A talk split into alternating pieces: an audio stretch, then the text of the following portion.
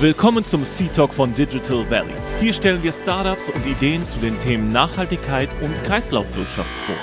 Eine Bühne für junge, nachhaltige Unternehmen und eine Plattform, um Erfahrungen auf dem Weg zur Gründung sowie erste Erfolge zu thematisieren, damit auch andere Gründer und Gründerinnen hiervon profitieren können. Auf geht's!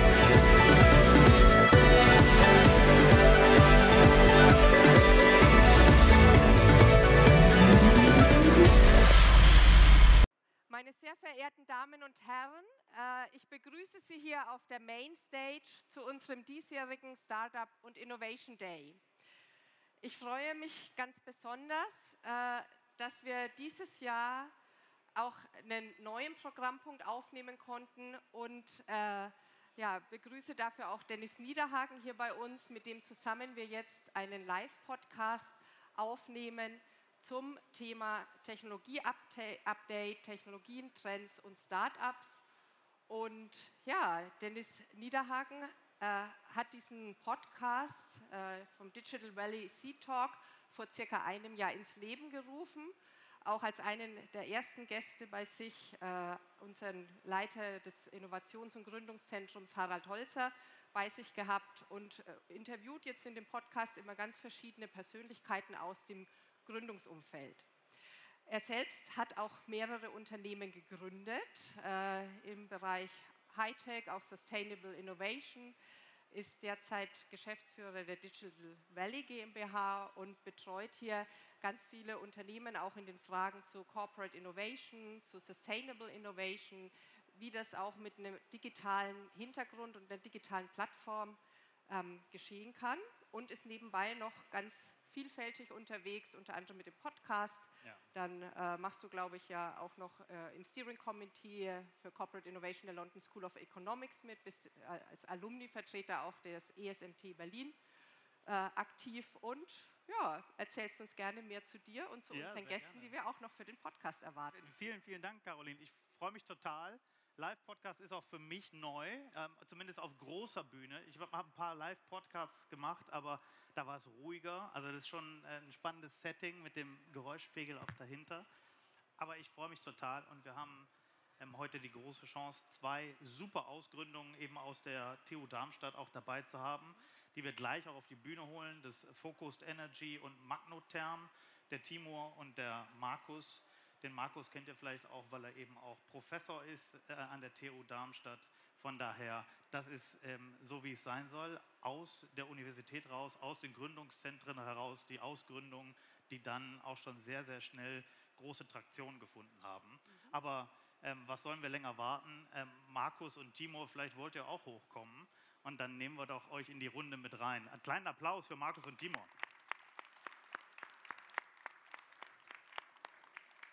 Sucht euch eure Plätze gern aus. Und bevor wir den liegen lassen, machen wir einmal die Getränke auf. Ja, ihr Lieben, darf ich dir das rübergeben, Caroline? Gerne. Dankeschön. Mach uns das auch mal auf. So, wir gewöhnen uns alle noch kurz an den Umweltzustand der Nebengeräusche ja. und äh, akklimatisieren uns. Aber es äh, macht sehr viel Spaß, das mit euch zu äh, machen. Mit euch in dem Fall muss ich sagen, erstmal Highest.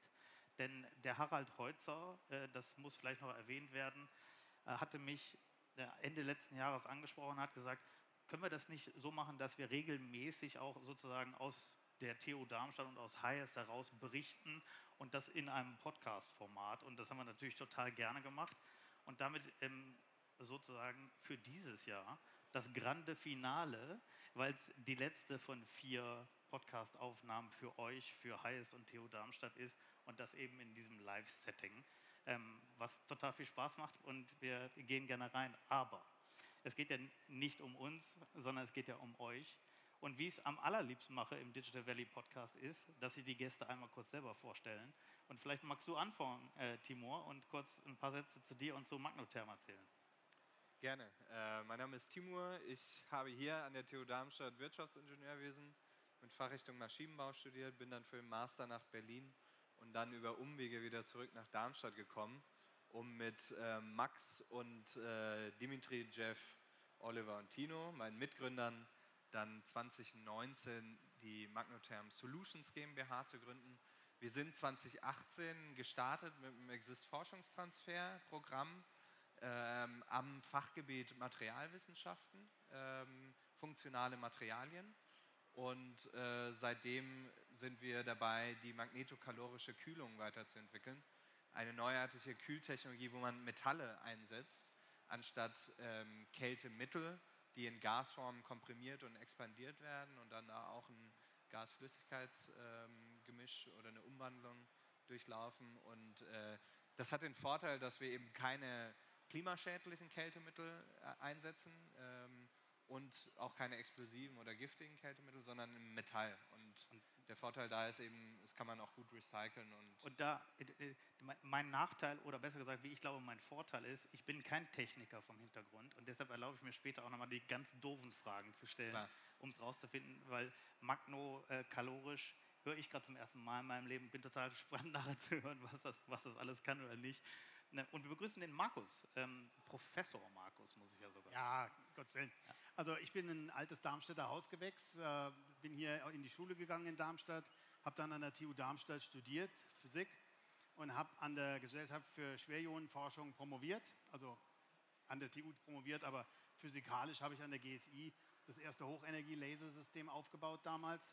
Bin dann als Postdoc in die USA gegangen, nach Kalifornien, wie das so üblich ist an das weltgrößte Forschungslabor im Bereich Laser. Äh, bin dann nach Europa zurück, habe ein paar europäische Forschungsprojekte geleitet und bin 2003 auf einen Lehrstuhl im Institut für Kernphysik berufen worden, hier an die TU Darmstadt. Und äh, habe dann so die nächsten 20 Jahre äh, an der TU Darmstadt als Professor geforscht, wie man das so macht, Arbeitsgruppen aufgebaut. Und äh, tatsächlich ist es so, dass irgendwann mal man an mich herangetreten ist, ob ich nicht Lust hätte, aus der Forschung, die ich die letzten 20 Jahre gemacht habe, irgendwann mal auch was Reelles zu machen. Und äh, das hat dazu geführt, dass wir im Jahre 21, also im Juli 21, haben wir hier in Darmstadt aus der TU Darmstadt Focused Energy gegründet. Und äh, wir beschäftigen uns mit der Kernfusion als Energieform, als der letzten Energieform, die die Menschheit sich noch nicht erschlossen hat. Und wir verwenden, um diese zu erschließen, Hochleistungslasersysteme. Das ist etwas, wo ich die letzten 25, 30 Jahre meines Lebens dran geforscht habe. Und die TU Darmstadt gab eben die Möglichkeit, da über eine Ausgründung jetzt eine, eine Firma an den Start zu bringen. Mhm. Und wir bleiben jetzt kurz mal bei dir und bei Focused Energy, weil zumindest in meiner nicht technischen Annahme baut das äh, in der Wertschöpfungskette irgendwann auf, auf, aufeinander auf. Das, was ihr entwickelt, könnt ihr im Zweifel später auch noch mit benutzen. Aber vielleicht liege ich damit auch total falsch und wir finden es äh, im Gespräch raus.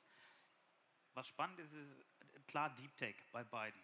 Euer Ziel ist bei beiden im weitesten Sinne eine Dekarbonisierung des Energien, äh, der Energiezufuhr, der Energieerstellung. Aber mich würde interessieren, wie macht es und was ist eigentlich das Problem, das ihr für euch identifiziert habt, das ihr lösen wollt? Weil es gibt ja unendlich viele Probleme, wenn man aufs Energiesystem schaut. Aber welches Problem wollt ihr darin lösen? Also unsere Gesellschaft versucht zu dekarbonisieren und es gibt immer zwei große Aspekte dabei. Einmal Energieeffizienz zu steigern, um die vorhandene Energie besser zu nutzen.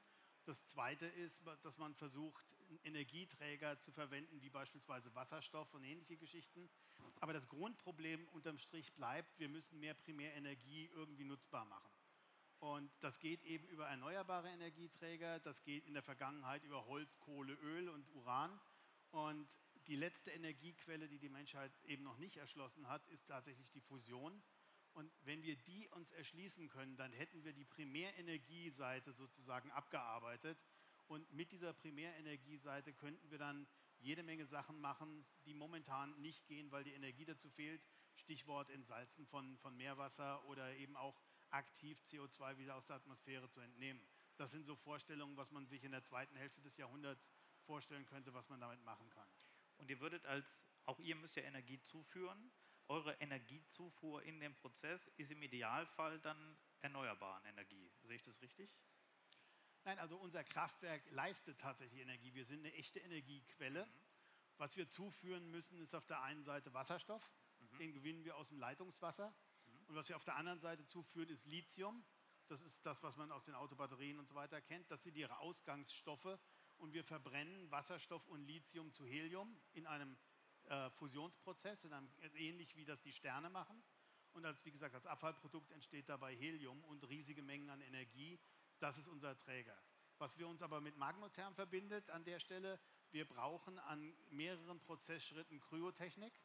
Wir müssen den Wasserstoff, den wir aus dem, aus dem Leitungswasser gewinnen, den müssen wir tiefkalt in unsere, wir nennen das Targets, in diese kleinen Pellets, die wir machen, müssen wir tiefkalt dort einfrieren. Und dafür brauchen wir eine effektive Kühltechnik. Und deswegen haben äh, Max und ich haben uns vor vielen Jahren schon kennengelernt, als wir gemeinsam nach Brüssel gefahren sind. Und äh, da gibt es große Synergien, denke ich, zwischen den beiden Startups hier. Die Brücke muss ich nehmen und äh, spring kurz äh, zu dir rüber, Timo. Machen wir das gleiche Spielchen hier. Wenn du auf deinen Markt und auf deine, äh, dein Unternehmen guckst, was für ein Problem löst du mit deiner Anwendung? Da muss ich kurz erwähnen, dass wir in zwei Feldern unterwegs sind. Ja. Das eine ist der angesprochene Wasserstoffbereich. Da nehmen wir einen supraleitenden Magneten, so ein bisschen wie man das aus dem MRT-Scanner kennt, und packen da unser Metall rein und können dort dann eben äh, Wasserstoff durchpumpen und abkühlen auf äh, sehr, sehr tiefe Temperaturen. Da spricht man dann so von minus 253 Grad Celsius.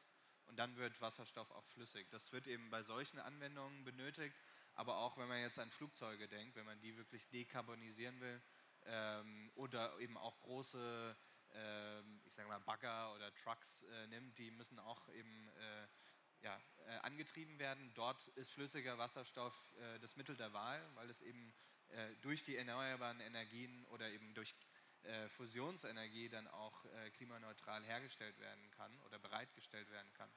Das ist eigentlich das Problem, was wir da lösen, dass die Gaskompression, die Technologie heute in diesem Tiefstbereich sehr, sehr energieintensiv ist, aber gleichzeitig auch die Anlagen sehr groß sind.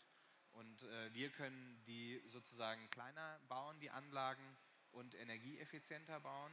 Das ist so der eine Bereich. Jetzt sind wir aber auch äh, mit unserer Technologie im Raumtemperaturbereich unterwegs. Dort lösen wir eben im ersten Schritt auch das Energieeffizienzproblem. Äh, das heißt, aktuelle Klimaanlagen, aktuelle Supermarkt-Kühlregale verwenden eine 150 Jahre alte Technologie, die ist so effizient, wie man sie machen kann. Und unsere Technologie ermöglicht es eben weiter Kosten am Ende einzusparen für die Betreiber. Ähm, und, aber auf der anderen Seite, wenn man jetzt wirklich das Primärenergieproblem gelöst hätte, ähm, lösen wir auch den sekundären Treibhauseffekt durch diese Anlagen. Das sind nämlich die Kältemittel, die man einsetzt. Aktuell versucht man das zu umgehen, indem man wieder auf äh, die Kältemittel zurückgeht von vor 100 Jahren. Aber in gewissen Bereichen ist das eben nicht möglich. Und wenn die eben in die Atmosphäre gelangen, dann haben die teilweise einen Treibhauseffekt, der 20.000, 25.000 Mal höher ist als CO2. Und wir verwenden ein Metall. Und dadurch haben wir kein direktes Treibhauspotenzial. Das wäre jetzt meine direkte Frage gewesen. Was ist das alte Kühlmittel und wie ersetzt ihr es? Du sagst Metall. Ist es ein spezielles Metall oder? Das ist ein Metall, was sehr speziell ist. Das wurde hier an der TU Darmstadt äh, lange Jahre erforscht. Das ist so die Deep Tech-Komponente, ähm, wo mein Mitgründer Oliver Gutfleisch als Professor hier in, äh, an der TU Darmstadt tätig ist. Und äh, dieses Metall hat eine Eigenschaft, dass wenn man es magnetisiert, dann wird es instantan warm. Und diese Wärme kann man abführen und dann den Magneten wegnehmen und dann dreht sich der Effekt um. Und dann wird es instantan eben kälter als ursprünglich. Und dieses kalte Metall kann man dann eben nutzen, um dann zum Beispiel Wasser oder eben Wasserstoff äh, abzukühlen. Und das hat den netten Effekt, dass man nicht diese Kältemittel braucht. Und jetzt hast du gesagt, ihr greift ja auch auf Technologie zurück, die hier an der TU Darmstadt entwickelt wurde. Glaubt ihr beide denn eigentlich, dass ihr auf die gleiche Idee für eure Unternehmen gekommen wäret und hättet ihr das auch gegründet, wenn ihr nicht hier in diesem Ökosystem gewesen wärt? Also bei mir kann ich das relativ ausschließen. Das hat weniger was mit dem ursprünglichen Idee zu tun, aber die äh, Möglichkeit, hier an der TU Darmstadt als Professor meine eigene Arbeitsgruppe aufzubauen, hat mir die Gelegenheit gegeben, über die letzten 20 Jahre nicht nur an den weltgrößten Laseranlagen zu forschen, was ich brauch, gebraucht habe, um das Konzept so weit zu entwickeln, sondern auch, wir haben ähm, mit Hilfe von Projekten, Drittmitteln, haben wir ein Labor an der TU Darmstadt eingerichtet, ähm, das eines der führenden Labors ist, um diese kleinen Targets, auf die wir zu äh, schießen müssen, die tatsächlich herzustellen und zu charakterisieren. Und ohne sozusagen die ganze Infrastruktur, die wir uns auf diese, über die Jahre erarbeitet haben, wäre das vermutlich so nicht möglich gewesen. Also ich kann ganz klar sagen nein, weil ich auch fachfremd äh, in das Gründungsteam reingekommen bin. Aber ich kann auch äh, da anknüpfen und sagen, die, die Grundlagenforschung, so wie das Wort schon sagt, stellt eben die Grundlagen bereit, eben auch neue Technologien zu erarbeiten und zu erforschen. Und äh, da sind 20 Jahre eben vorausgegangen, bevor wir für uns entschieden haben, jetzt ist es an einem Punkt, wo wir das wirklich in ein Produkt überführen können. Und ich glaube, dass wir da in Deutschland sehr, sehr gut sind, diese Grundlagenforschung zu betreiben. Es könnte natürlich immer besser sein. Ähm, und das ist genau der Grund, warum, warum es so viele Ausgründungen auch geben kann. Und wie hilft da im Speziellen auch Highest oder auch gerade der Lehrstuhl von, von Caroline dabei, die Teams vielleicht auch dann zu finden? Weil ihr habt in meiner Annahme, vielleicht ist sie falsch, die große Chance, auf einen riesen Talentepool hier zugreifen zu können auf dem Campus. Wie ist das für euch? Macht das das Leben deutlich leichter? Ähm, was macht das mit euch, dass ihr einfach in diesem Ökosystem agieren könnt? Also ich denke, das Ökosystem von der TU Darmstadt ist ein wahnsinnig wichtiges Ökosystem. Äh, wenn ich mir angucke, wie viele Mitarbeiter bei Focus Energy aus der TU Darmstadt kommen, dann ist das äh, eines der wertvollen Assets, die wir haben. Wir sind ja ein amerikanisch-deutsches Unternehmen. Wir sind gegründet in Delaware und wir haben eines unserer Büros, eines unserer Standorte ist in Austin, Texas. Ähm, das zweite ist hier in Darmstadt. Und wenn man sich anguckt, wer da alles in, in Darmstadt in unseren Büros mitarbeitet, dann sind das eben ähm, Physiker, dann sind das Ingenieure, dann sind das Materialwissenschaftler, Chemiker und ein Großteil kommt eben aus dem Darmstädter Ökosystem. Hat auch was damit zu tun, dass wir durch die Vernetzung an der Universität ja genau wissen, welcher Lehrstuhl macht hier eigentlich was, wo kann man Experten mal gezielt ansprechen. Nach der Promotion hättest du nicht Lust, bei uns zu arbeiten. Das ist ein gewaltiger Vorteil. Bei uns ist es auch ähnlich. Also wir sind zwei Drittel technisch, ein Drittel nicht technisch. Äh, die Vernetzung an der TU Darmstadt ist für uns sehr, sehr gut, weil wir mit unserer Technologie im Bereich Permanentmagnete, Magnetokalorik, diese speziellen Metalle unterwegs sind, aber auch in der Fluiddynamik oder ähm, im, ja, im Motorenbau letztendlich auch. Und dort haben wir auch verschiedene Kooperationen mit verschiedenen Professoren. Und nicht zuletzt müssen wir das Ganze natürlich auch vermarkten. Und dort haben wir auch schon bereits äh, zusammengearbeitet. Und äh, aus der Zusammenarbeit hat sich dann auch tatsächlich ergeben, dass wir Mitarbeiterinnen äh, mit ins Unternehmen reinholen könnten, die dann auch äh, die Vermarktung der Technologie vorantreiben. Und du hast es gerade schon gesagt, ähm, ihr seid deutsch-amerikanisches Unternehmen, was, äh, sieh es mir nach, schade ist. Ähm, aber ich glaube, es hat wahrscheinlich mit der Finanzierung auch zu tun, die langfristig dahinter gewährleistet sein muss. Ich weiß, ihr seid beide auch VC finanziert. Das ist immer ein spannender Punkt auch und ich glaube auch für, für die Zuhörer interessant. Wie, wie viel Funding konntet ihr in der kurzen Zeit, ihr seid 21 gegründet, ähm, schon aufnehmen und warum ist es auch Delaware geworden? Also seit unserer Gründung vor zwei Jahren haben wir insgesamt so rund 80 Millionen an Funding eingenommen, öffentliche Förderung und private Förderung. Ähm, der Grund für uns in Delaware zu gründen hatte zwei, zwei wesentliche Gründe und das ist, glaube ich, eins der Probleme, die wir in Deutschland immer noch haben. Das Gründen einer Firma ist in Deutschland mit ziemlich viel Bürokratie verbunden.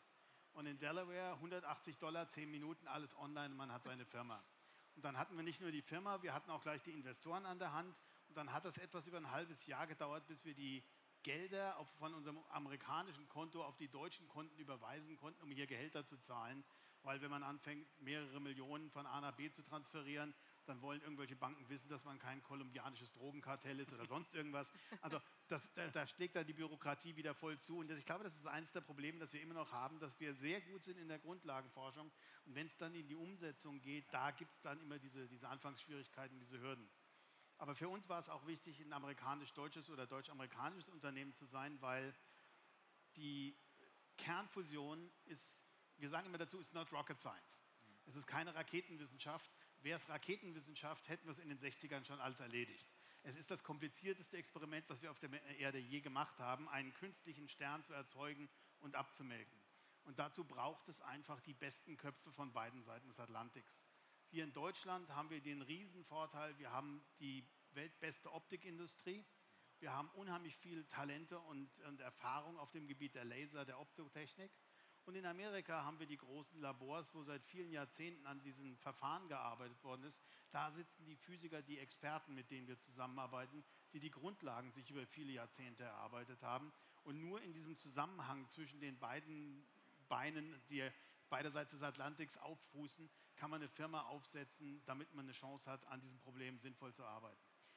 Und deshalb waren 80 Millionen seit äh, 2021. Und ihr steht ja am Anfang der Reise. Äh, das, was ich aus Zeitungen erfahre, ist, Fusionstechnologie wird 10 bis 20 Jahre brauchen. Also legen wir uns da in die Mitte mit 15 Jahren. Ähm, das, da wird ja noch die eine oder andere Mark, der eine oder andere Euro äh, da reinfließen. Habt ihr, habt ihr einen Erfahrungs- oder einen Schätzwert, wie viel Geld eigentlich das im Aufbau kosten wird? Wir haben tatsächlich komplette Modelle bis hin zu, was das sagen wir mal, achte Fusionskraftwerk kostet und für wie viel Cent pro Kilowattstunde man dann Strom anbieten kann. Ja. ja das ist ja auch gerade, wenn man Investoren fragt, dann ist die Frage, wo ist euer Businessmodell? Zu, weil man kann das schönste, die schönste Idee haben, wenn wir am Schluss sagen, wir produzieren tollen CO2-freien Strom für 4 Euro pro Kilowattstunde, dann will den keiner haben. Und da müssen wir eben gucken, und da haben wir, haben wir Modelle, die eben zeigen, dass wir mit unserer Technik absolut wettbewerbsfähig sind. Und bei Fusionsenergie ist es ein bisschen ähnlich wie bei Windkraftanlagen.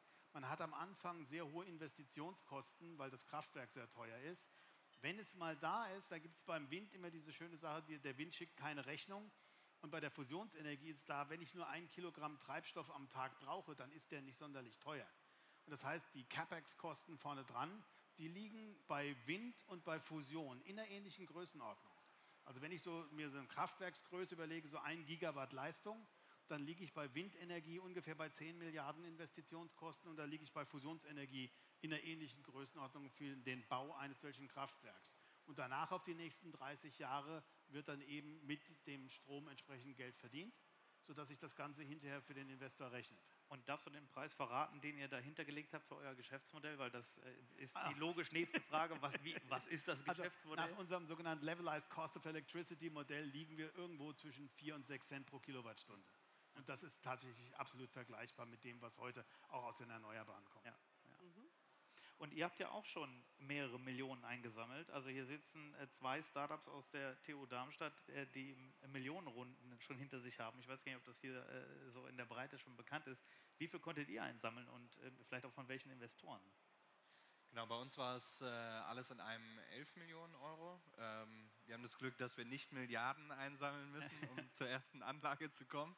Äh, davon waren 4 Millionen öffentliche Förderung und 7 Millionen jetzt in unserer Seed-Finanzierungsrunde. Da sind, ist ein, relativ viele verschiedene Investoren reingekommen, angefangen mit zwei Venture Capital Fonds, äh, die beide in Berlin sitzen.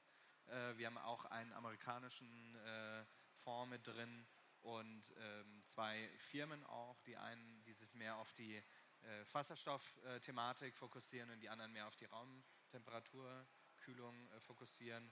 Und wir haben auch das Land Hessen dabei, äh, zusammen mit mehreren Business Angels. Und äh, genau, sind da froh, dass wir das abgeschlossen haben. Ich kann das mit der Bürokratie bestätigen, auch gleichzeitig mit der ja, doch etwas Langsamkeit, ähm, die vor allem jetzt in den letzten zwei Jahren geherrscht hat. Also wir haben dann tatsächlich von Anfang bis Ende anderthalb Jahre gebraucht, bis das Geld auf, äh, auf dem Konto dann war. Mhm. Ähm, deswegen sind wir sehr happy mit ja. der Situation. Und ich meine, jetzt sind wir gerade schon nach vorne gesprungen. Ihr habt äh, das Geld eingesammelt, ihr, habt, äh, ihr seid, befindet euch im Aufbau. Aber vielleicht auch für andere Studierende, die darüber nachdenken, vielleicht gründen zu wollen. Wie habt ihr, wie habt ihr die Idee gefunden? Wie habt ihr die Mitgründer gefunden? Gab es diesen berühmten Heureka-Moment, wo man mit der Flasche Bier äh, in der Küche auf dem Fußboden saß und gesagt, wir machen das jetzt? Oder könnt ihr uns so ein bisschen einen Blick in die Genese auch geben, wie, wie sich die Teams zusammengestellt haben und wie es dazu kam, dann zu sagen, okay, wir machen das jetzt? Also bei uns war es so, ähm, Max, mein Mitgründer, der hatte seine Promotion fertig gehabt äh, und hatte allgemein über diese Materialien promoviert und gleichzeitig an der TU Darmstadt in der Arbeitsgruppe gab es äh, eine Erfindung, wie man diese Materialien stabilisieren kann. Und ähm, er hatte dann überlegt, okay, wenn man diese Innovationen aus unserer Arbeitsgruppe nehmen könnte und die dann eben in diese Maschinen bringt, dass man dann vielleicht ein besseres Produkt anbieten kann. Und ist dann auf die Suche gegangen, äh, hat gesagt, ich, will das, ich kann das nicht alleine machen, ich brauche jemanden, äh, der mit mir das zusammen macht. Und über meinen Bruder kamen wir tatsächlich zusammen, weil der auch mit ihm zusammen Materialwissenschaften studiert hat. Und beim Darmstadt 98 Lilienspiel haben sie drüber gequatscht und mein Bruder hat uns dann sozusagen verkuppelt. Sehr gut. Und in der Folge dann, äh, als wir dann gesagt haben, okay, äh, wir machen einen Workshop, wir gucken, ob das funktioniert, wie könnte äh, eine Roadmap aussehen, wie könnte das erste Produkt aussehen, was sind potenzielle Anwendungsfelder, äh, sind wir dann zum einen bei einem Businessplan-Wettbewerb mit eingestiegen, haben das erstmal versucht, ähm, auf Plausibilität prüfen zu lassen und gleichzeitig haben wir dann auch Leute direkt aus dem Uni-Umfeld rekrutiert. Mit dabei sind eben noch drei weitere Wissenschaftler, äh, auch aus der Arbeitsgruppe. Und die letzte Person als Maschinenbauingenieur, die kam dann einige Zeit später hinzu. Das war dann noch eine vakante Stelle. Und damit war dann das Kernteam für uns komplett. Das heißt, ich weiß nicht, wie richtig mitgeht, fünf oder sechs Leute im, im Gründungsteam? Sechs Leute. Sechs Leute im Gründungsteam. Mhm. Und ich weiß nicht, ob du das verraten willst, aber habt ihr das dann equally äh, ähm, verteilt, dass die Anteile oder wie, ähm, wie war die Anteilsverteilung? Gab es darüber Streitigkeiten oder Diskussionen oder lief das äh, einfach ab? Ja, das ist immer eine spannende Frage, wie man das am Ende verteilt, weil man ja eigentlich schon zu einem sehr frühen Zeitpunkt festsetzen muss, wer wird wahrscheinlich wie viel ähm, Beitrag leisten. Wenn jetzt Gründungsteams äh, asymmetrisch sind, dass jemand vorher schon äh, erfolgreich Startup gegründet hat, entsprechende Expertise hat und auch Geld mitbringt, dann ist es einfacher, wenn die andere Person dann eher in der Exekutive ist. Bei uns war es tatsächlich eher äh, die Ausgangssituation so, dass wir alle äh, noch kein so ein Startup, äh, was Wachstumspotenzial hat, gegründet hat und dementsprechend auch wenig Erfahrung hatten. Ähm, da gab es einige Diskussionen, wir haben uns äh, sehr gut geeinigt und äh, genau, sind jetzt auch happy, so wie es okay. ist. Sehr gut. Da würde ich Bitte. auch nochmal einhaken und äh, ja, dich fragen, wie war das denn? Es ist ja nicht unbedingt der naheliegendste Weg, dass wir als Professoren auch gründen. Äh, ja, welche Stolpersteine hast du denn da erfahren und was ist so deine Erfahrung? War das auch durch den amerikanischen Kontext getrieben, dass du das eher ins Auge gefasst hast? Bist du da vielleicht sogar mal dafür angefeindet worden, aus der Forschung Geld schlagen zu wollen? Oder? Ähm, nee, also ganz im Gegenteil. Also bei, bei mir war das im Prinzip folgendes. Ich war 2019 friedlich Professor, habe meine Forschung gemacht, meine Arbeitsgruppe und das lief alles ganz wunderbar. Und eines Tages sind eine Reihe von jungen Leuten bei mir aufgeschlagen, haben mich fünf Stunden lang zum Thema Kernfusion befragt und haben mir am Ende das Angebot gemacht, meine Professur aufzugeben, alles hier stehen und liegen zu lassen, um nach München zu gehen, um dort für ein Fusionsstartup zu arbeiten. Und meine erste Reaktion war, was für eine verrückte Idee. Mhm. Dann habe ich eine Nacht drüber geschlafen und habe am nächsten Morgen mir überlegt, was für eine verrückte Idee. Also was, wenn das funktioniert. Ja. Und daraufhin haben wir da lange, habe ich auch mit meiner Frau lange darüber diskutiert, können wir das machen und habe mich dann entschlossen, zu meiner Präsidentin zu gehen. Da war Frau Brühl gerade drei Tage im Amt. Also am 4. Oktober, am 1. sozusagen, ist sie inauguriert worden. Am 4. war ich bei ihr und habe ihr gesagt, ich wäre gern Halbtagsprofessor und ich würde ganz gern die restliche Zeit in München verbringen. Habe ihr erklärt, was wir vorhaben. Sie war begeistert und hat ihre Zustimmung gegeben. Und daraufhin bin ich dann 2019 nach München gegangen und habe also drei Tage die Woche habe ich in München gearbeitet. Das ging im Jahre 2019 und 2020 soweit gut. Mhm. Gegen Mitte 2020 hat sich dann die Geschäftsführung dieser Firma in, in München, für die ich gearbeitet habe, plötzlich entschlossen, den physikalischen Ansatz, über den wir gesprochen haben, zu ändern. Und wenn man als Chefwissenschaftler einer solchen Firma plötzlich mit einem neuen Ansatz konfrontiert wird, dann gibt es genau zwei Möglichkeiten. Entweder man findet den toll oder aber man versucht die Leute zu überzeugen, dass der neue Ansatz vielleicht nicht so toll ist und wenn man sich damit nicht durchsetzen kann, dann muss man seine Konsequenzen ziehen. Mhm. Daraufhin habe ich dann Ende 2020 wieder bei meiner Präsidentin angerufen und hat gesagt, ich würde jetzt ganz gern wieder zurückkommen. Das war nichts. Das hat dann geklappt und zum 1.4. bin ich dann wieder voll Professor geworden. Und zehn Tage später rief ein großer US-Investor an und wollte mich anheuern als Experte für Machbarkeitsstudien für Fusionsstartups. Und als wir gesprochen haben, haben die gemeint, warum den Weg, den wir ursprünglich vorgehabt hatten, warum wir den nicht weiter verfolgt hätten. Das wäre Ihrer Meinung nach der sinnvollste Weg, Fusion zu machen. Da habe ich gesagt, ja, bin ich auch der Meinung, war ja ursprünglich meine Idee, aber wenn die Geschäftsführung der Firma anderer Meinung ist, muss man sich dem eben fügen. dann kam der Satz, ja, also wenn ihr immer noch der Meinung seid, das ist eine tolle Idee und wir der Meinung sind, das ist eine tolle Idee, warum gründet ihr nicht eine neue Firma? Und ich hatte in München da tatsächlich jemanden kennengelernt, der inzwischen auch nicht mehr da gearbeitet hat, der aber ein hervorragender Businessmann war. Ja. Weil wenn Physiker versuchen, alleine eine Firma zu gründen, dann ist es normalerweise der direkte Weg ins Verderben. Wir brauchen irgendeinen Erwachsenen im Zimmer, der weiß, wie man sowas macht. Und da hatten wir das Glück, mit Thomas Forner, unserem CEO, jemanden zu haben, Aha. der das seit vielen Jahren schon gemacht hat, der selber schon ein paar Mal gegründet hat. Und so haben wir uns zusammengetan und haben also am, 21, am 1. Juli 2021 bin ich dann wieder zu meiner Präsidentin gesagt, ich hätte das ganze Spiel jetzt gerne nochmal, aber diesmal, wohin ich mit dem Fahrrad fahren kann, also hier in Darmstadt. Und sie hat freundlicherweise wieder zugesagt. Und dann haben wir das Ganze aus der TU Darmstadt diesmal ausgegründet, als tatsächlich ein Spin-off aus der TU Darmstadt. Und so ist Focus Energy ins Leben gerufen worden. Klasse. Also hat da wirklich die Erfahrung auch eine Rolle gespielt, einfach das mal zu machen und dann zu sehen, es geht und auch ja die Unterstützung durch die Universitätsleitung. Also ja einmal war die Unterstützung gerade durch die TU Darmstadt absolut Gold wert. Und das Zweite ist, wenn man einmal Blut geleckt hat in diesem Startup-Unternehmen und merkt, was das für eine völlig neue Geschwindigkeit ist, man hat plötzlich eine Verwaltung, die für einen arbeitet, die, wo man nicht das Gefühl hat, man muss für die arbeiten. Ähm, ob das Reisen sind oder ob das Entscheidungen sind, die man einfach treffen kann, ohne langwierige Verfahren durchlaufen zu müssen, dann merkt man, das ist eine Geschwindigkeit, die ist jetzt, auch wenn man sich anguckt, da geht es ja den Kollegen von Magnotherm genauso, wenn wir sagen, wir haben hier ein Problem, das jetzt wirklich dringend gelöst werden muss. Mhm. Ich sage immer, in der öffentlichen Forschung habe ich begrenzte Mittel und unendlich viel Zeit. Und wenn ich irgendwann mal in Pension gehe, übernimmt mein Nachfolger den Lehrstuhl. Mhm. Im Startup hat man unter Umständen, wenn man Glück hat, am Anfang relativ viel Geld, aber man hat keine Zeit. Und für die Probleme, die wir zurzeit haben, ist, glaube ich, das der richtigere Weg, den wir jetzt gehen müssen. Und wenn man da einmal Blut geleckt hat, möchte man eigentlich nicht wieder auf die Geschwindigkeit an der Uni zurück. Mhm. Spannend, in zwei Welten. Und was ich aber sehr schön fand, auch noch kurz als Ergänzung ist, was du gesagt hast, dass äh, es oft wichtig ist für unsere Wissenschaftlerinnen und Wissenschaftler, die super Ideen entwickeln, dass die teilweise auch dann noch äh, Managementkompetenz zur Seite gestellt bekommen, um wirklich ein Startup großzuziehen und das habt ihr ja auch erfahren bei Magnotherm.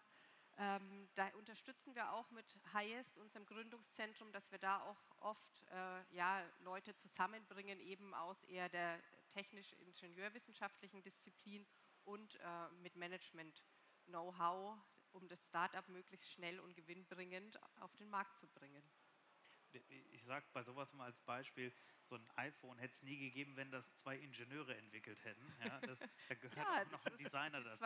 Dies, und ja. im anderen Fall gehört dann auch mal ein Erwachsener dazu, wenn zu viele Physiker im Raum sind. Das ist auch, auch ein schönes Beispiel. Jetzt habt ihr äh, Investoren drin, ihr habt richtig viel Geld bekommen und dann hast du auf einmal richtig viel Geld und dann musst du das ja auch deployen äh, und dann brauchst du einen Plan und dann muss das umgesetzt werden.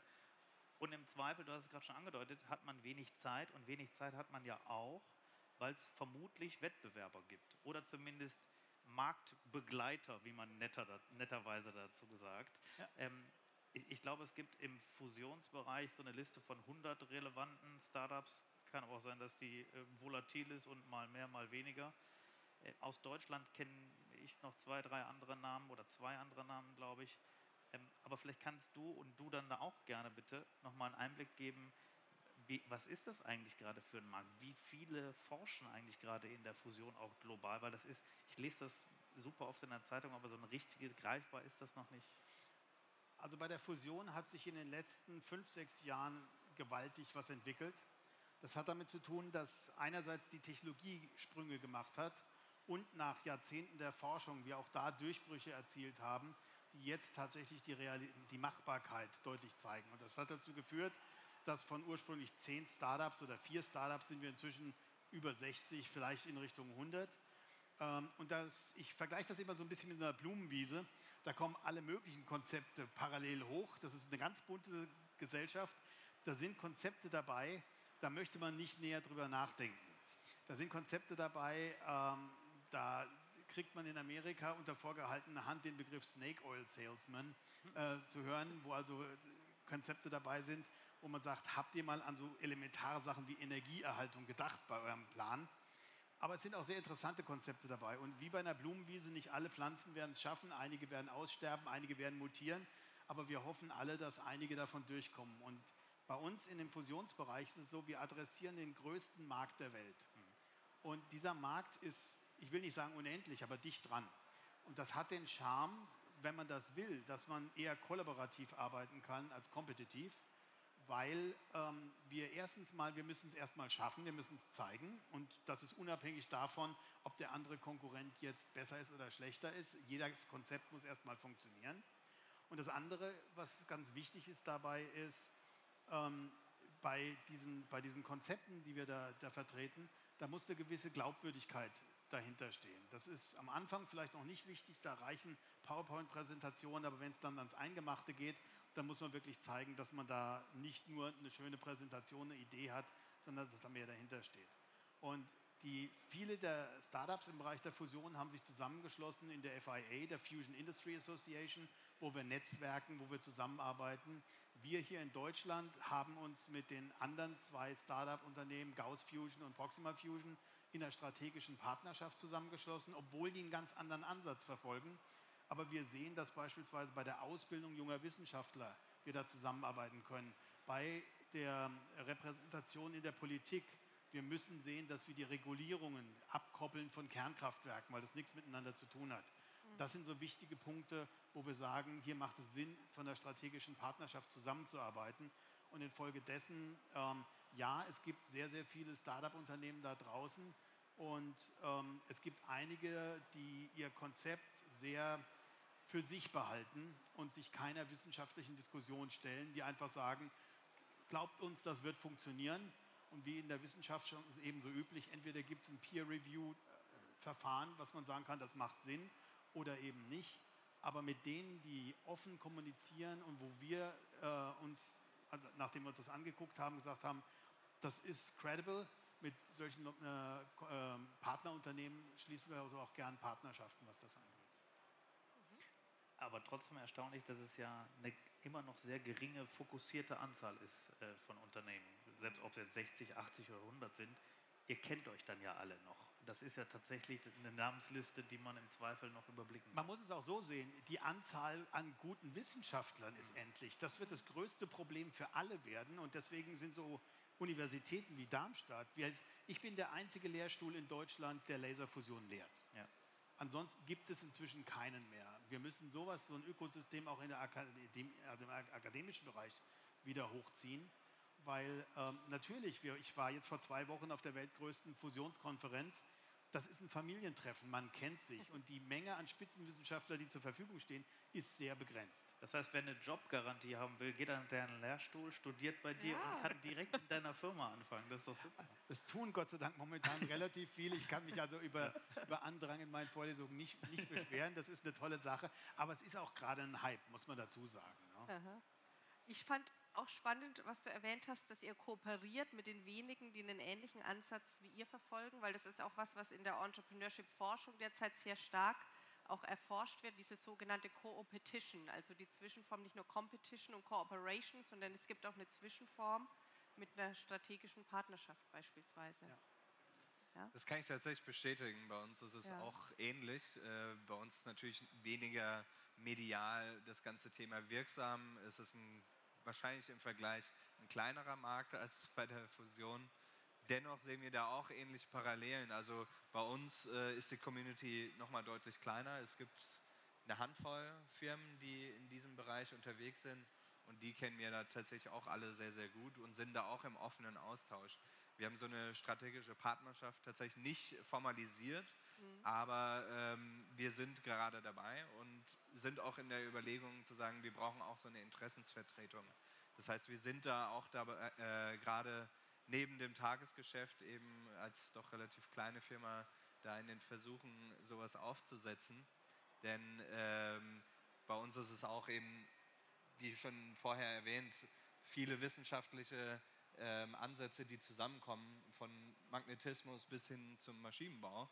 Äh, und das Ganze muss sich eben deutlich schneller auch äh, in den Kosten niederschlagen, dass man das Ganze auch produzieren kann. Und bei uns, ähm, so würde, würde ich das bei euch auch einschätzen, bauen wir eigentlich die Zuliefererindustrie auch mit auf, mhm. weil wir einige Komponenten haben, die es so gar nicht zu kaufen gibt und wir Komponenten aus den Regalen ziehen, die nicht für unseren Zweck gebaut wurden, sodass wir die entweder abändern oder eben so nutzbar machen und anders ansteuern, dass sie eben unseren Zweck erfüllen. Aber das ist auch ein Henne-Ei-Problem, dass man eben mit den Mitbewerbern zusammen eben zeigt, es funktioniert und dann auch die Zulieferer überzeugt, da zu investieren, weil die ja nicht im Zweifel nur in uns investieren müssen, sondern auch in ihre eigene Produktion und für sich erkennen, das ist ein Zukunftsmarkt, diese Technologie hat Potenzial und äh, das Management in den doch eher langsam tätigen größeren Firmen sich auch äh, dem Thema widmen. Mhm. Und vom, vom hast, ab, darf ich? Natürlich. Ja. Jetzt hast du schon größere Firmen erwähnt. Das ist ja ein Aspekt, der auch immer genannt wird. Das ist im deutschen Umfeld was, wo es sehr viele Vorbehalte gibt, dass man entweder, das heißt bei öffentlichen Aufträgen als Startup schlecht zum Zuge kommt oder dass es auch von größeren Firmen, selbst Mittelständlern, äh, Konzernen, da auch eher Zurückhaltung gibt, mit Startups zu kooperieren oder Aufträge zu vergeben. Wie erlebt ihr das?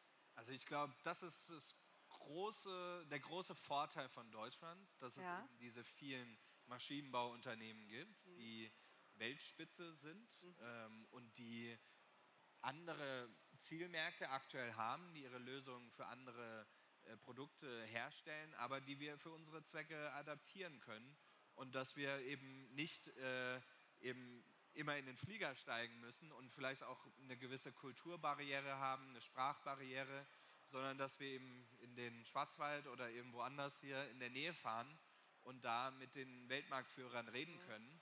Und äh, die Struktur, dass das teilweise eben auch Mittelständler sind, mhm. lässt eben auch zu, dann direkt mit den Entscheidern zu sprechen. Und ich glaube, da muss Deutschland noch mal mehr drauf setzen und dieses Potenzial auch nutzen. Mhm. Wir erleben jetzt zum Beispiel, dass es auch aus der Automobilzuliefererbranche Firmen gibt, die von sich aus sagen, wir müssen neue Geschäftsfelder ähm, mhm. erwirtschaften oder erobern und uns aktuell ähm, aktiv suchen und sagen, ja. das ist was, was wir spannend finden, da würden wir gerne rein. Äh, lasst uns gucken, dass wir da irgendwie zusammenkommen. Und wenn das irgendwie nochmal politisch oder durch irgendeine gewisse Infrastruktur gefördert werden würde, das fände ich, ähm, ist was, was man sehr, sehr spannend ausarbeiten kann. Mhm. Das ist ja auch ein Ansatz, den ihr mit Digital Valley explizit verfolgt, diese Vernetzung untereinander zu verstärken und da auch eine Plattform dafür zu bieten. Ja, total.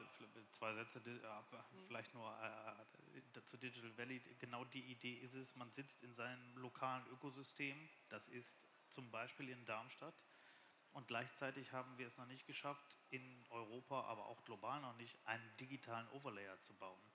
Und wir haben lange gesucht danach, den gibt es nicht. Und weil wir nicht gesucht haben, bauen wir ihn jetzt selber.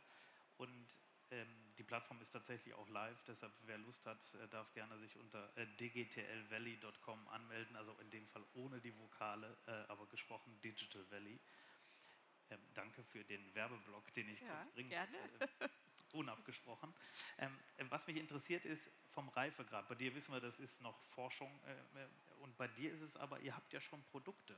Ihr habt ja schon Prototypen, wenn ich das richtig gesehen habe. Ihr könnt ein Produkt bauen und testen. Wo steht ihr im Reifegrad? Seid ihr, seid ihr auf einem POC-Basis oder habt ihr, habt ihr schon Kunden? Äh, seid ihr im Product Market Fit? Kannst du das vielleicht kurz einordnen, wo ihr da im Moment steht im Marktangang? Genau, wir sind noch nicht Product Market Fit, wir sind vor Product Market Fit und äh, sehen zum Weg zum Product Market Fit zwei Phasen. In der ersten Phase sind wir gerade drin, wo wir die Technologie im Kleinen demonstrieren und aber auch in der Anwendung demonstrieren, dass das schon als eigenständiges Produkt funktioniert. Und das haben wir heute hier tatsächlich auch mitgebracht. Also hinten an unserem Stand findet man uns mit einem Getränkekühler. Wo ist der Stand genau? Hier auch Der ist äh, Stand Nummer 30 äh, hier von der Bühne einfach gerade durch. Da kann man uns eigentlich gar nicht verfehlen. Jetzt noch nicht gehen, erst gleich, aber dann ja. unbedingt. Und ich kann es nur empfehlen. Ich habe auch schon von euch gekühlte Getränke genossen. Das ist wirklich beeindruckend genau darum geht es, dass man halt auch ein äh, gekühltes Getränk in der Hand halten kann. Ähm, man muss sagen, wir sind im Thema Effizienz noch nicht da, wo wir sein könnten. Äh, das hat mehrere Gründe. Zum einen ist es für uns sehr schwierig, in einem kleinen System sehr effizient zu werden. Zum anderen geht es eben auch darum, die ganzen Komponenten mhm. optimal auf unseren Betriebspunkt auszulegen und das dauert auch ein bisschen länger. Das ist so die erste Phase, was aber für uns sehr, sehr wichtig war, um eben diese Begeisterung auch äh, zu entfachen. Und am Ende überzeugt man Investoren dann äh, nicht nur mit PowerPoint, sondern auch mit einer gewissen äh, Begeisterung. Und wenn die das natürlich selbst erleben können. Also du hast ihnen Bier gegeben. Du hast ihnen einfach gekühltes Bier gegeben. Das hat gereicht. das hat manchmal, manchmal reicht das, ja. ähm, und die zweite Phase ist es tatsächlich dann hoch zu skalieren in ein ähm, Getränkekühler oder ein Supermarkt-Kühlregal, was dann die 20 bis 25-fache Leistung hat von dem, was wir hier aktuell haben und was dann eben im Thema Effizienz äh, die entsprechenden Werte trifft und gleichzeitig aber auch ähm, ein attraktives Produkt für den, Ziel, für den ersten Zielmarkt ist, da Getränkekühler als Markt äh, doch sehr, sehr schwierig ist. Und Wann glaubt ihr denn, dass ihr in den Markt gehen könnt und was ist der erste Zielmarkt? Ist das Deutschland? Ist das Dach? Was habt ihr euch da definiert? Das Jahr 2024 steht im Zeichen von äh, der, den ersten Lab-Tests, Feldtests und Pilotierung von dem Supermarkt-Kühlregal. Und ab 2025 äh, geht es dann in die Kleinserie. Okay, super. Und erstmal in Deutschland oder wo, wo ist euer Zielmarkt definiert für den Beginn? Wir sprechen tatsächlich global mit Kunden. Wir sprechen da mit Getränkeherstellern, die ähm, in Europa, in Belgien, aber auch in den USA sitzen. Äh, und gleichzeitig sprechen wir aber auch mit Supermärkten, die auch in Europa sitzen, also in Deutschland, aber gleichzeitig auch in UK und äh, sind gerade dabei, mit allen Kunden zusammen die Anforderungen zusammenzutragen, sodass wir am Ende nur ein Produkt bauen, was sowohl für Supermärkte als auch für die Getränkehersteller äh, funktioniert. Und das wird nächstes Jahr dann in die Wirklichkeit umgesetzt. Cool. Wenn ich ja. darf. Wenn vielleicht, ich darf. Ja. Vielleicht kann ich da noch ja, eine bitte. kurze Sache ergänzen, weil er hatte gerade sehr, sehr richtig das Henne-Ei-Problem angesprochen mhm. und das haben wir auch. Wir müssen bei uns ebenfalls das komplette Ökosystem in der Industrie ja mit hochziehen. Und da war bei uns die Frage, wenn wir ein Produkt haben, was in 15 Jahren sozusagen soweit ist, wie kriegen wir jetzt die deutsche Industrie beispielsweise dazu, die Produkte herzustellen, die wir bis dahin dann dringend benötigen. Das hat was mit Massenproduktion zu tun, mit den Stückzahlen, mit den Kosten und da sind wir beim Henne-Ei-Problem. Mhm. Wir haben bei uns bei Focused Energy uns überlegt, was können wir tun, um sozusagen diesen, diese Brücke äh, zu, äh, zu schaffen. Und eine der zentralen Komponenten, die wir bei uns in der Fusion brauchen, sind Hochleistungslasersysteme mit ultrakurzen Pulsen. Und mit diesen beschleunigen wir Teilchen und erzeugen damit Strahlung. Und dieses Verfahren, das heißt neudeutsch Sekundär, also Sekundärstrahlungsquellen, und mit, diesen, äh, mit diesem gleichen Verfahren können wir auch sehr harte Röntgenstrahlung, Neutronenstrahlung und andere Strahlenarten erzeugen. Und das haben wir als Spin-off aus Focused Energy in einer Frühphase bereits erkannt. Bei mir hat er geholfen, dass ich in, mal von einem großen amerikanischen Labor dafür mal einen Preis bekommen habe und daran forschen durfte für eine Zeit lang. Und das hatte den Effekt, dass mit diesen Sekundärstrahlungsquellen, die wir jetzt als eigenständiges Business Model innerhalb von Focused Energy verfolgen, bereits ab 25 erste Produkte erstellen wollen, bei denen wir die gleichen Lasersysteme verwenden wollen, die dann auch in Stückzahlen produziert werden, wo wir einerseits zeigen können, a, die kann man 24-7 betreiben, aber auch b, der Industrie zeigen, hier wächst gerade ein gigantischer Markt für diese Systeme und ihr seid besser dabei. Und ihr generiert äh, Revenues. Genau, und wir generieren Revenues. Wir haben tatsächlich auch schon einen ersten Kunden für ein Ach, solches System, der einen ersten Prototyp mit Wahrscheinlich nicht aus Deutschland, oder? Bitte? Aus Deutschland? Aus Deutschland. Oh, okay, sehr gut. Ja. Ich, weil ich äh, hatte mit, äh, mit Energy Robotics auch gesprochen und ähm, die machen ja eine, eine, wunderbare Technologie auch. Und die wurden zu allerletzt aus Deutschland angesprochen, was manchmal auch so ein bisschen äh, leider äh, für uns spricht, dass uns Sachen erst sehr spät auffallen. Also wir haben, wir haben bei uns hier im Publikum, der Dr. Marc Zimmer sitzt hier als, als Leiter von diesem Branch von Focused Energy. Der hat eine heroische Arbeit geleistet und wir dürfen sagen, wir haben RWE als Kunden. Ja, super. RWE hat ein Riesenproblem mit der Zertifizierung von bestimmten Behältern und die würden die wahnsinnig gerne röntgen lassen und durchleuchten lassen, ohne sie aufmachen zu müssen, weil was da drin ist, gefällt ihnen nicht. Aber sie müssen sie nach einigen Jahren rezertifizieren ja. und das ist eine erste Anwendung für unsere Technologie. Weil, ich, weil wir den Wissenschaftler hier gerade haben. Es gibt ja ich weiß, Bill Gates ist wohl dafür, Mikrokernkraftwerke zu bauen. Ja. Und es gibt also die, einmal die Front äh, Kernkraft und Kernfusion. Du glaubst an Kernfusion, sonst würdest du dein, äh, dein Unternehmen nicht aufbauen. Aber kannst du es begründen, sodass ich es verstehen würde, was der, was der Unterschied ist und warum das besser ist? Ich könnte jetzt einen kurzen Werbeblock einschalten und auf 20 Minuten von jetzt verweisen, wo ich in meiner Keynote unter anderem genau ja. auf die Unterschiede zwischen der Kernenergie und der Kernfusion, ja. also der Kernspaltung und der Kernfusion eingehe. Aber in a nutshell, diese kleinen modularen Reaktoren, die jetzt Gates und auch andere tatsächlich propagieren, sind eine hochspannende Lösung, die auch noch nicht fertig entwickelt ist. Ähm, sie ist inhärent sicherer als die jetzigen Kraftwerkstypen. Das hat was mit der zugrunde liegenden Physik zu tun. Sie entledigen sich eines Großteils des langlebigen radioaktiven Abfalls dadurch, dass sie ihn im Kraftwerk selber verbrennen, minimieren also sozusagen den, den nuklearen Abfall. Sie haben aber das inhärente Problem der aller Kernspaltungsreaktoren. Das sind die drei wichtigen Punkte. Sie haben ähm, immer die, das Risiko einer Kettenreaktion, die durchgeht. Sie haben das zweite Problem, dass wenn man so einen Reaktor abschaltet, dass sie Restwärme produzieren. Das das Stichwort Fukushima, wo ja über Stunden und Tage 100 Megawatt aus einem abgeschalteten Reaktor an Wärme entsteht, das man nicht wegkühlen könnte. Und sie haben natürlich langlebigen radioaktiven Abfall, auch wenn auch weniger, aber sie haben auch den. Und auch das werden auch diese kleinen modularen Reaktoren nicht ganz loswerden. Das ist eine sehr faszinierende Technik, die in vielen Bereichen dazu beitragen kann, Teile zu dekarbonisieren ich sehe ideologisch in Deutschland keinen Weg in die Richtung, ähm, aber das ist eine politische Entscheidung gewesen. Andere Länder werden das tun.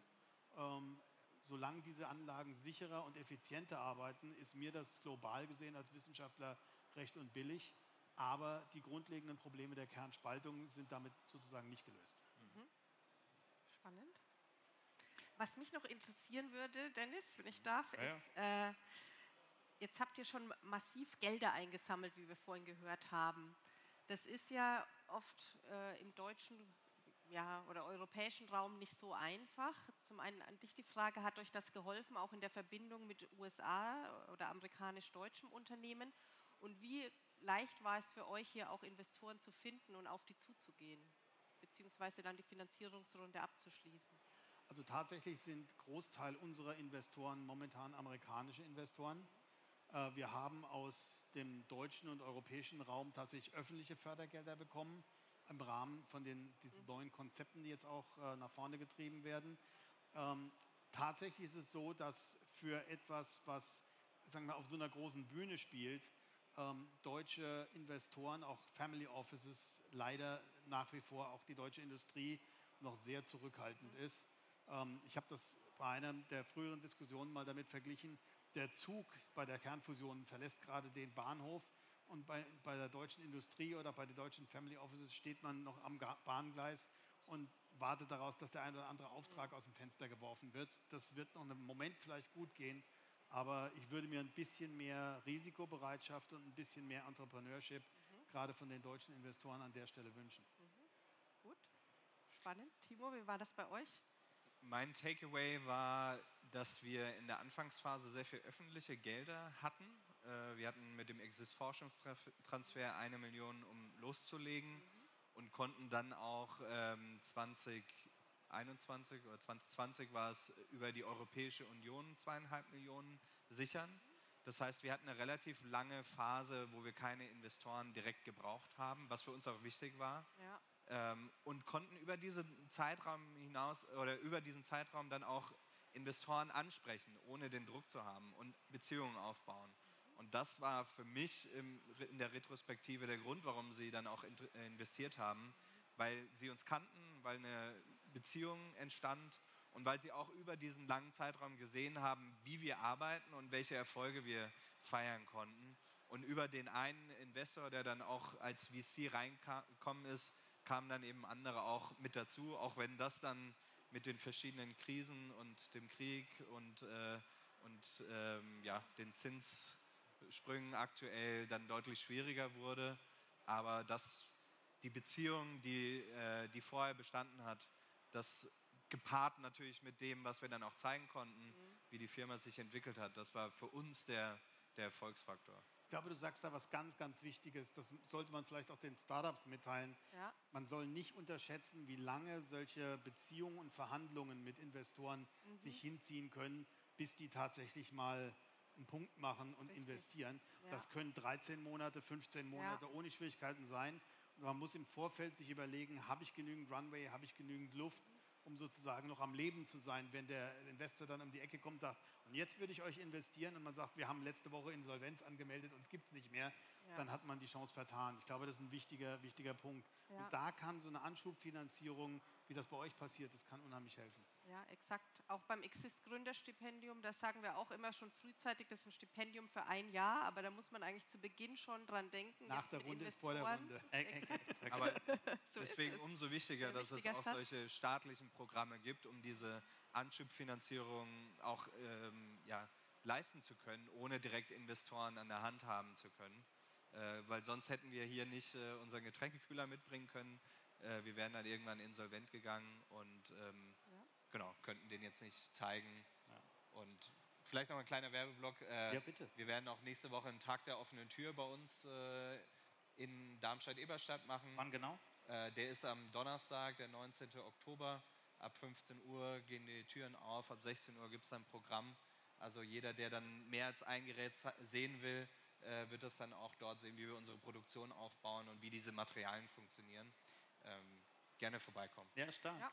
Und bevor wir die Runde schließen, weil ich sehe, die Uhr tickt äh, einfach langsam runter, äh, was wir zum Schluss immer machen, weil es spannend ist, welchen Rat würdet ihr jemandem geben wollen, der gegründet hat oder jetzt gerade gründen will und was braucht ihr jetzt gerade? Der berühmte Shoutout-Moment, ja, die Self-Fulfilling Prophecy eines jeden Podcasts. Ähm, welchen Kunden hättest du gerne, welchen Investor, welche Mitarbeiter? Wie sieht es da bei euch aus? Was habt ihr für einen Rat und was braucht ihr eigentlich gerade für Unterstützung? Also mein Rat ist genau das, dass man frühzeitig ähm, Investoren um Rat fragt, mhm. nicht direkt um Geld fragt, sondern um eigentlich, ich habe hier dieses Projekt, ich habe die Idee, äh, du würdest sowas finanzieren, was kannst du mir für Tipps geben und so dann äh, ohne Druck und ohne dass man direkt was will, äh, letztendlich ähm, eine Beziehung aufbaut und dann geht es am Ende auch darum, das Netzwerk zu pflegen. Das heißt, man muss erstmal viele Leute kennenlernen, man muss überall unterwegs sein, gleichzeitig muss man aber auch die Beziehungen dann pflegen und äh, dann kann auch irgendwann wieder was zurückkommen, im richtigen Moment, wenn man das dann braucht und sich dann im Zweifel nicht noch auf eine Person verlassen müssen, ähm, und das, das wäre mein wichtigster Rat. Und was wir brauchen aktuell, äh, tatsächlich äh, Kunden, äh, wir Pilotkunden.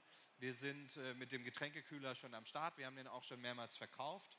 Äh, da kann ich zum Beispiel Coca-Cola nennen, die das jetzt in Berlin und in London auch in ihre Innovationsflächen ähm, bringen.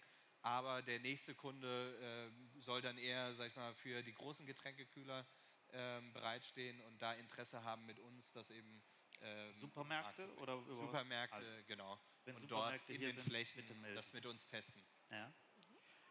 Alles, was Timo gesagt hat, ist absolut richtig. Ich kann vielleicht noch eine Sache kurz ergänzen. Wenn man ein Startup gründet mit mehreren Leuten, dann ist das ein bisschen was, wie wenn man heiratet.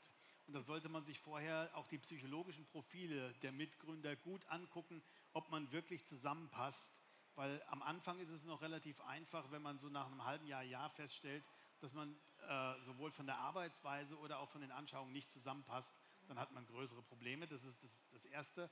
Und die andere Frage, was wir uns wünschen würden, ist tatsächlich, dass es in äh, Deutschland bei der Industrie oder auch bei den Family Offices ein bisschen mehr Mut in die Zukunft gibt. Ich glaube, das tut unserem ganzen Land gut, wenn wir auch, sage ich mal, etwas visionärere Ideen hier fördern und ähm, nicht nur die nächste, äh, die nächste Pizza Delivery App entwickeln, sondern tatsächlich Sachen. Wir hatten unseren US-Investor, der hat uns mal so schön gesagt, we want to change the world with Fusion, not with Facebook. Ja. Da war so ein bisschen was dran. Und ich glaube, in dem, in dem Sinne sollte man versuchen, auch in Deutschland so ein bisschen mehr so den, die, die Stimmung in Richtung Zukunft zu bringen. Sehr schön, ja. Ich danke euch sehr. Das war eine tolle Runde. Mir hat mir ganz viel Spaß gemacht. Danke Caroline, danke Markus, danke okay. Timur, danke euch und äh, weiterhin noch einen schönen Innovation Day. Danke. Dankeschön. Dankeschön. Ja.